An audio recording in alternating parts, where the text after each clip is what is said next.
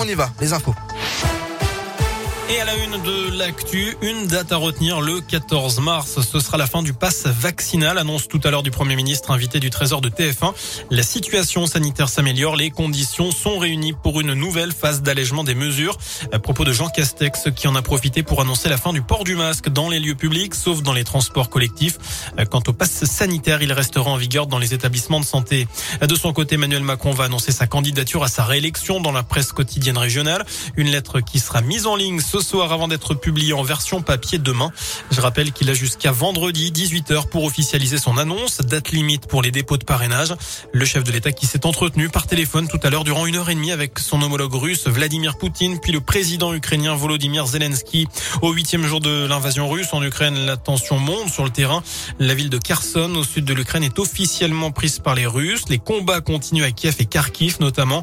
L'Ukraine reconstruira chaque église, chaque rue et la Russie paiera. Voilà ce qu'a dit le président ukrainien Volodymyr Zelensky tout à l'heure. Les négociations doivent reprendre, elles reprennent à la frontière polono-biélorusse.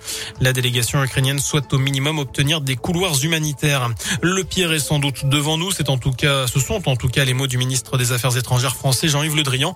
Le Quai d'Orsay recommande fortement aux ressortissants français dont la présence n'est pas essentielle de quitter la Russie. À retenir chez nous la mobilisation des salariés de l'association de sauvegarde de l'enfant à l'adulte dans l'un climat délétère, dégradation des conditions de travail, voire mise en danger des salariés. À l'appel de plusieurs syndicats, ils appelaient au rassemblement en début d'après-midi devant le siège de l'association à Perona.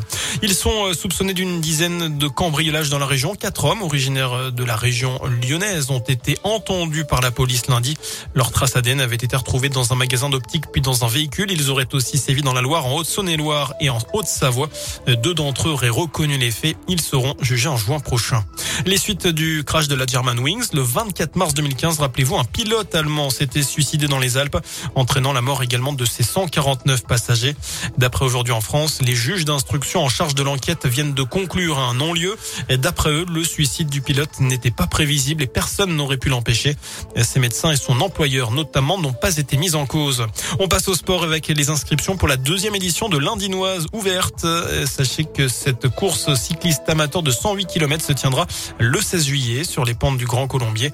La nouveauté cette année, découvrez l'Indinoise Express, un parcours de 48 km et 1600 mètres de dénivelé ouvert aussi au vélo électrique.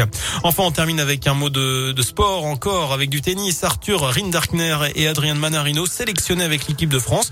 Ce sera en simple pour affronter l'Équateur et ce sera l'occasion des qualifications pour la Coupe Davis.